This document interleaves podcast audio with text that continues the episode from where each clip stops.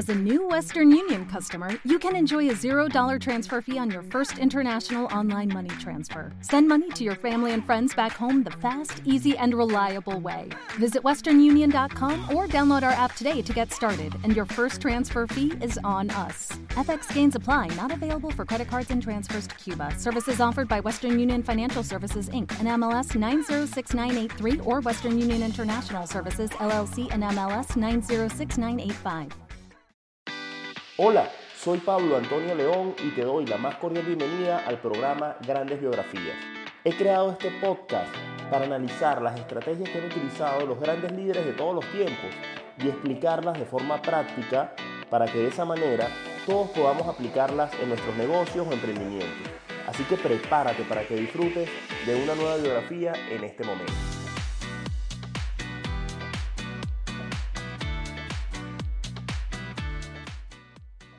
Qué gusto compartir un nuevo episodio de la serie Grandes Biografías. Hoy voy a hablarles de Howard Schultz y de Starbucks. Una historia súper, súper interesante de ver cómo una persona creyó en su idea, luchó por ella y aunque otros no quisieron apoyarlo en ese sueño, él sí se lo creyó, persistió y logró el éxito. Es una historia que me encanta compartir porque muestra que la perseverancia da frutos y que no es necesario nacer en, como dicen por allí, en cuna de plata para lograr los sueños, ¿no? Una persona que viene de un origen humilde, pero que tuvo una convicción bien clara, apostó por ella y logró lo que quería. Bueno, Howard Schultz es un empresario de origen estadounidense, es el presidente de Starbucks, una franquicia con una filosofía de negocios muy particular, que tiene más de 20.000 establecimientos en todo el mundo. Él nació en 1953 en Brooklyn, Nueva York. Su familia era de origen bastante humilde. De hecho, él es el mayor de tres hermanos y fue el primer miembro de toda su familia que asistió a la universidad. Entonces allí vemos que no venía de un origen de dinero, heredando nada, sino un origen bastante sencillo, ¿no? Ya para hablar de Starbucks como tal, que es lo que nos interesa. Starbucks se había creado en 1971 en Seattle como una pequeña tienda de venta de café de importación. O sea, imaginen ahorita lo que es Starbucks, ¿no? Pero en esa época, en 1971, cuando se creó, en una venta de café de importación. Es decir, importaban café y lo vendían en una pequeña tienda, ¿ok? Para ese momento, Estados Unidos estaba muy poco acostumbrado al consumo del café, como lo es ahora, pues como lo está ahora. Y en 1982, es decir, 11 años después de que Starbucks ya estuviera creado, pero ojo, no estaba creado bajo el concepto que conocemos, sino un concepto muy conservador, como una venta de café pequeña, importaban café y lo vendían allí. 11 años después, en el 82, entra Howard Schultz a trabajar dentro de la compañía como director de marketing. ¿ok? Entonces dejemos claro desde el principio que el nombre Starbucks no es eh, originario de, de él mismo, no es su creación como tal. De hecho, se dice que el nombre deriva de la novela Moby Dick porque evocaba la tradición marinera y el aspecto del mar y todo esto, ¿no? Se dice que de allí viene el origen del nombre Starbucks. La compañía ya estaba creada en el 71 y Howard Schultz entra a trabajar allí en el 82, pero la compañía era muy distinta a lo que conocemos hoy en día. Una tienda relativamente pequeña de venta de café, ¿ok? Cuando él entra a trabajar en la compañía, tiene la oportunidad de viajar a Italia y se da cuenta que en Italia están los famosos expresos que eran café pequeños para compartir, se generaba una cultura muy distinta, era un, algo muy cultural. Eh, a él le encantó la idea, o sea, vio que eso se estaba dando en Italia, que, que era una tradición, y él no había conocido nada similar en los Estados Unidos. Veía ese consumo de café, ese compartir, como algo que, que recordaba la historia de Italia y el compartir. Y se fue con esa idea muy clara de reproducir ese concepto en los Estados Unidos. Recuerden que él era empleado de Starbucks, ¿ok? Él simplemente trabajaba en marketing, en el área de marketing dentro de la compañía. Y llegó de Italia con esa idea y habló de una vez con sus superiores y les dijo, miren, tengo tremenda idea, es el, el concepto de, de, no simplemente vender el café para que la gente se lo lleve, sino crear un ambiente donde la gente comparta, se genera ese, ese entramado cultural. Y ellos no le dieron importancia, realmente no, no quedaron convencidos con lo que él planteaba. Pero él estaba tan convencido de su idea, y esto es lo que me gusta más de la historia de él, que él estaba tan convencido de lo que él vio en Italia y lo que quería reproducir, que así los dueños de Starbucks no quisieran unirse, él lo iba a hacer por su cuenta. Entonces, como él estaba tan convencido de su modelo de negocio, fundó él mismo su propia compañía, Il Giornale, en 1985.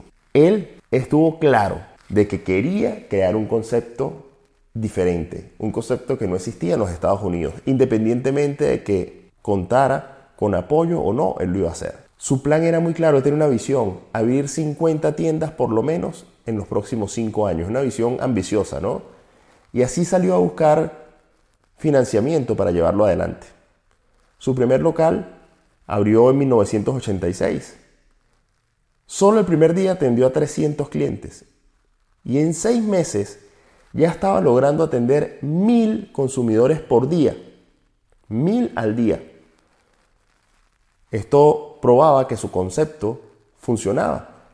Ya solo un año después, en 1987, tenía tres tiendas y las ventas anuales entre las tres superaban el millón y medio de dólares.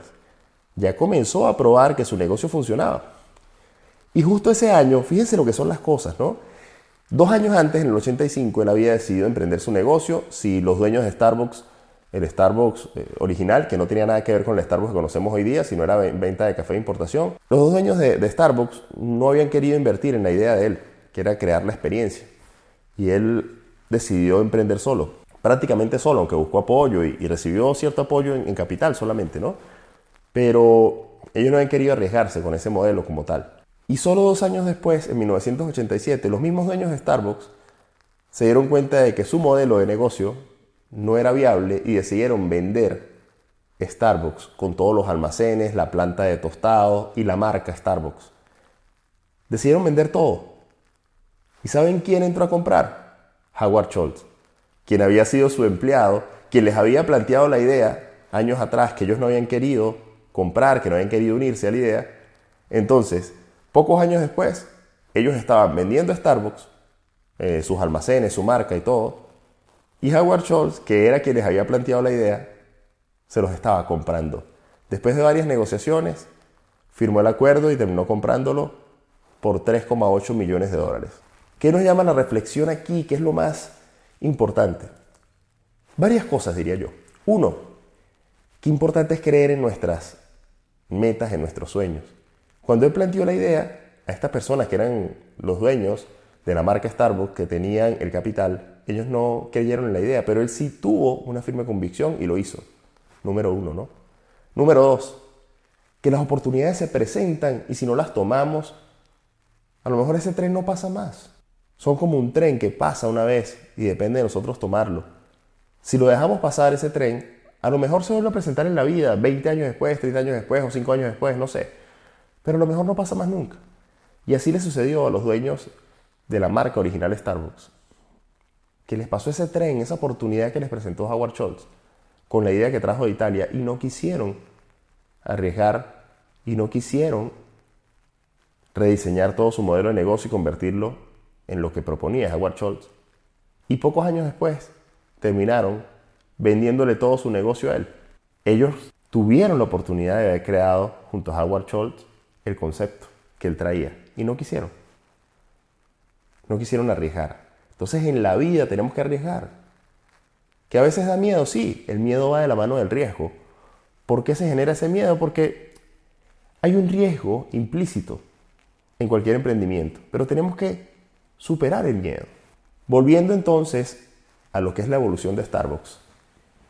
Ya él logra comprar la marca de la compañía para la cual había trabajado, los almacenes, y lleva ese nombre Starbucks y aprovecha todos los almacenes de tostado y todo esto al concepto que él había creado, a su concepto, que era el que conocemos de Starbucks hoy día, que era el compartir, el café, la experiencia.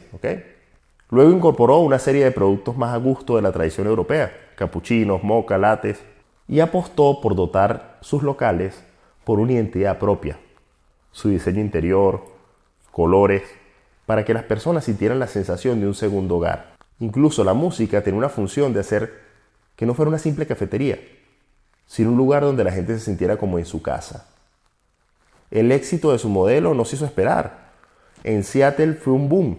y rápidamente comenzó a expandir el negocio por distintas ciudades de Estados Unidos. En pocos años saldría incluso a la bolsa de valores. O sea, imagínense que él empezó en el 85, en el 92, siete años después ya estaba saliendo a la bolsa de valores y lo que iba a lograr ya se veía que era imparable. Ya comenzó la internacionalización, luego comenzó la internacionalización de Starbucks y abrió su primera cafetería fuera de los Estados Unidos en Tokio en 1996. Hablar de crecimiento de Starbucks es más que obvio que todos tenemos claro que tiene presencia en muchísimos países del mundo y que ha crecido, que el concepto ha calado. Ya para el 2007 Starbucks era uno de los principales proveedores y tostadores de café en el mundo, en todo el mundo, y en la actualidad cuenta con más de 20.000 establecimientos en más de 60 países alrededor del mundo. Pero no todo es perfecto. Fíjense que después de haber logrado para 2007 todos estos números espectaculares, en el 2008 la empresa pasó por una crisis. Sus ingresos a nivel mundial cayeron en un 26%. Esto es una caída dramática. Que una empresa de este nivel vea bajar sus ingresos globales en un 26% es delicadísimo. Y por primera vez en su historia las ventas de unidades arrojaban saldo negativo, o sea, no había una rentabilidad en ese momento para Starbucks después de un negocio tan exitoso. Y fíjense lo que es tener temple. Howard Schultz en ese momento decidió cerrar todas las tiendas, todas las tiendas de Starbucks. Y el mensaje que colocó fue, nos tomamos un tiempo para perfeccionar nuestro café. Tuvo esa valentía. Ustedes se imaginan tener la valentía de cerrar todas las tiendas que tenía a nivel mundial y decir, bueno, ¿qué está pasando? Vamos a hacer una reestructuración, vamos a hacer un estudio de lo que nos está sucediendo y vamos a reenfocarnos, porque no podemos perder el norte. Eso muy pocos empresarios lo hacen. La mayoría va llevando el problema y va tratando de solucionarlo en el camino, pero nunca hace un stop, una parada para decir, un momento, ya va, vamos a detener toda la actividad vamos a pensar bien qué vamos a hacer, si no esto se nos va a venir abajo. Él lo hizo. Y logró cambiar el rumbo totalmente. Logró que ese, esa caída en picada que traía Starbucks en el 2008, frenarla, reestructurar, remodelar su estrategia como tal y las ventas volvieron a ascender y hoy en día se mantienen muy bien. Esa también es otra enseñanza de Howard Schultz y que debemos aplicar en nuestros negocios. Si en un momento vemos que los indicadores nos están dando una alarma, no hay nada de malo en decir paremos por días, por semanas, pero vamos a cambiar el rumbo. No tengan miedo en hacer esto, si en algún momento tienen que hacer. Para cerrar voy a compartirles algunas claves del éxito de Howard Schultz una de ellas es cuidar a la gente y la gente cuidará al cliente. Él tiene esa filosofía. Cuida a su gente y esa gente cuidará de los clientes. Starbucks normalmente está incluida dentro de las listas de los mejores lugares para trabajar en todo el mundo y de las empresas que hacen acción social. Él tiene muy claro, Howard Schultz, que la mayoría de sus empleados son muy jóvenes, que no se van a jubilar en la compañía, van a estar allí de paso. La mayoría son universitarios que solo están allí por un tiempo. Por eso él tomó la decisión de pagar la universidad para muchos de sus empleados. Él quiere que tengan razones para estar motivados y felices de trabajar en Starbucks. Claro, todo el que quiera hacer carrera en la compañía también es bienvenido, pero él sabe que muchos de ellos tienen otras aspiraciones están allí por unos años, solamente en su época universitaria o de paso. Entonces él, tomando conciencia del tipo de empleados que tiene, él decide a muchos de ellos pagarle la universidad. Esto es un gran factor de motivación para sus empleados. Concha, me están pagando la universidad. Él cree en mí. Voy a dar lo mejor como empleado aquí en la compañía. Otra de sus estrategias ha sido dominar el mercado. Eh, en el caso de Starbucks no se centró en los patrones demográficos o de tráfico de personas. De hecho, en las principales ciudades se puede ver un Starbucks en cada esquina y no respeta los espacios entre sus propios establecimientos. Es algo fuera de lo común, ¿no? Ustedes pueden ver en algunas ciudades un Starbucks y en la misma cuadra hay otro pero él mantiene el concepto de que si alguien quiere competirle, en cualquier negocio que usted pueda analizar, si le quieren colocar la competencia al lado, ok, lo pueden hacer. Pero él dice, no es lo mismo querer colocar la competencia al lado a un Starbucks que tener cuatro Starbucks en la manzana y querer competirles. Competirle a uno competirle a tres o a cuatro seguidos. Él tiene una visión en ese sentido de que si coloca varios Starbucks en una zona, él prácticamente mina la zona y si alguien quiere competir, le va a quedar muy complicado con tantos Starbucks en ese lugar. Entonces él lo ve de esa manera, casi que cierra los espacios a la competencia, ¿no? Domina el mercado. Otra de las cosas clave de él ha sido adaptarse. Su empresa mantiene su tradición cultural y que la gente se sienta en casa, pero siempre se adapta a los nuevos tiempos. No se ha quedado atrás en tecnología. Una de las cosas que hizo fue colocar Wi-Fi gratuito para sus clientes, dándose cuenta que esto era necesario. También se dio cuenta que muchas personas no querían quedarse allí, sino estaban apuradas y querían llevarse el café. Entonces convirtió la venta de café para llevar en uno de sus fuertes. Ustedes han visto los vasitos de Starbucks en muchas partes, ¿no? Entonces eso fue algo que él se dio cuenta, se entendió su mercado y se dio cuenta que allí había una oportunidad también de venderlo para llevar en unos vasos muy particulares. Además, ellos permiten pagar con el teléfono celular a través de una aplicación para iPhone. Es decir, él se ha ido adaptando a los nuevos tiempos, esa ha sido otra de las claves. Y las alianzas estratégicas. Él ha hecho muy buenas alianzas. Por ejemplo, hizo una con Apple en la cual, para mejorar la experiencia de todos sus clientes, las personas pueden comprar en iTunes las canciones que escuchan en Starbucks. O sea, esto es una alianza que puede parecer, ¿cómo se le ocurrió esto? Dijo, bueno, si las personas están viviendo una experiencia en Starbucks, ¿por qué no permitirle que vayan a iTunes y descarguen esas canciones por la alianza que tenemos con iTunes y puedan revivir esa experiencia? Imagínense esas personas escuchando esas canciones en su casa, en su vehículo, van a sentir el llamado a ir a un café Starbucks. O sea, si la persona escuchó esa canción en Starbucks y luego la descarga en iTunes, está en su casa, está en su trabajo, y vuelve a escuchar esa canción, la mente le va a llevar a querer otra vez vivir la experiencia en Starbucks. Entonces es una estrategia muy, muy buena, eh, donde lo que colocó fue su ingenio, su creatividad, sin invertir mayor cantidad de dinero. Para cerrar algunas frases de Howard Schultz, la frase que más me gusta es la que, en la que él comenta de que no venden café, sino venden experiencia. Y es la verdad, ellos no crearon el café, ya el café existía antes.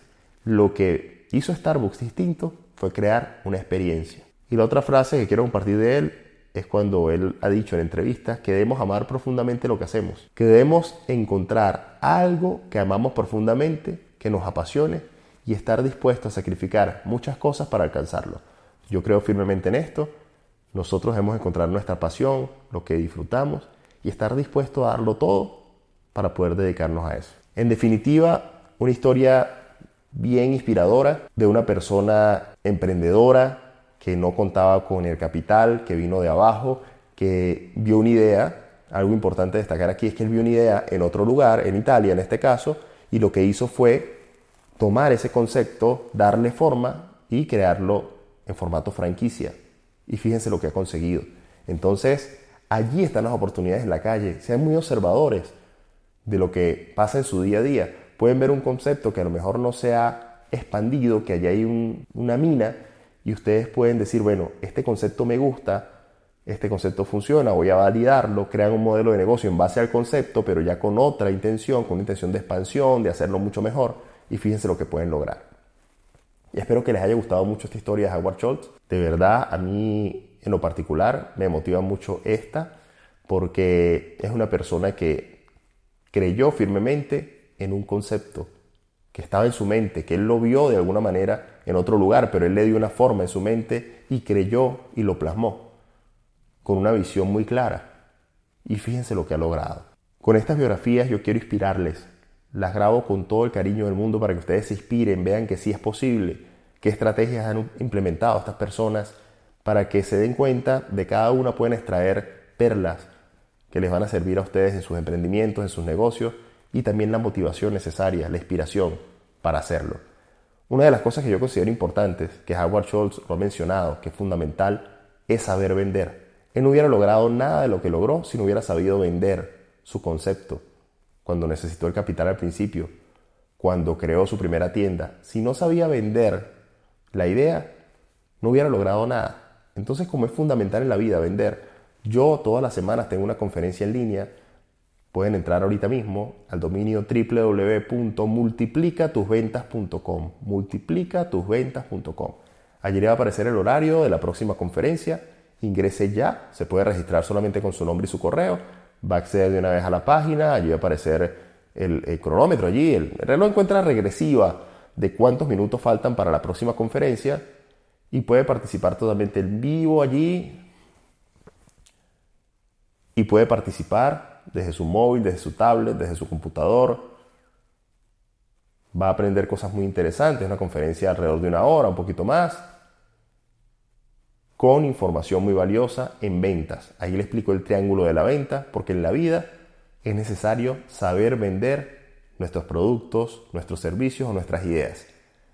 Espero que pueda participar. También doy esa conferencia gratuita con el fin de ayudarles a saber vender lo que ustedes deseen. Y bueno, por último, siempre lo digo, es muy importante la retroalimentación. Si está escuchando esta biografía, este audio, o si está escuchando en formato video en YouTube, en la parte inferior siempre va a tener la opción de dejar comentarios, ya sea en mi página web, si lo está escuchando en YouTube, si lo está escuchando en iBox, en iTunes. Deje su comentario, su calificación, apórtele mucho más a cada historia. Esto es lo que la va a enriquecer. Compártala con muchísimas personas. Estas biografías las creo para que sean compartidas de forma gratuita con quien usted desee y podamos inspirar a emprendedores en todo el mundo para que se motiven a buscar sus metas y a cumplir sus sueños. Hasta una próxima oportunidad.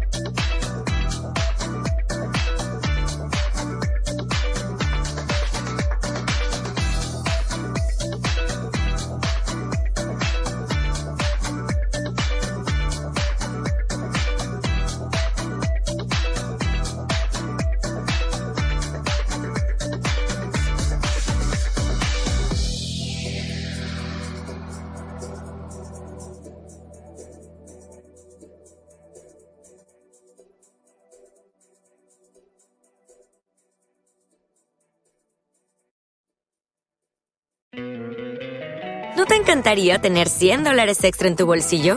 Haz que un experto bilingüe de TurboTax declare tus impuestos para el 31 de marzo y obtén 100 dólares de vuelta al instante. Porque no importa cuáles hayan sido tus logros del año pasado, TurboTax hace que cuenten. Obtén 100 dólares de vuelta y tus impuestos con 100% de precisión, solo con Intuit TurboTax. Debes declarar para el 31 de marzo. Crédito solo aplicable al costo de la presentación federal con TurboTax Full Service. Oferta sujeta a cambios o cancelación en cualquier momento.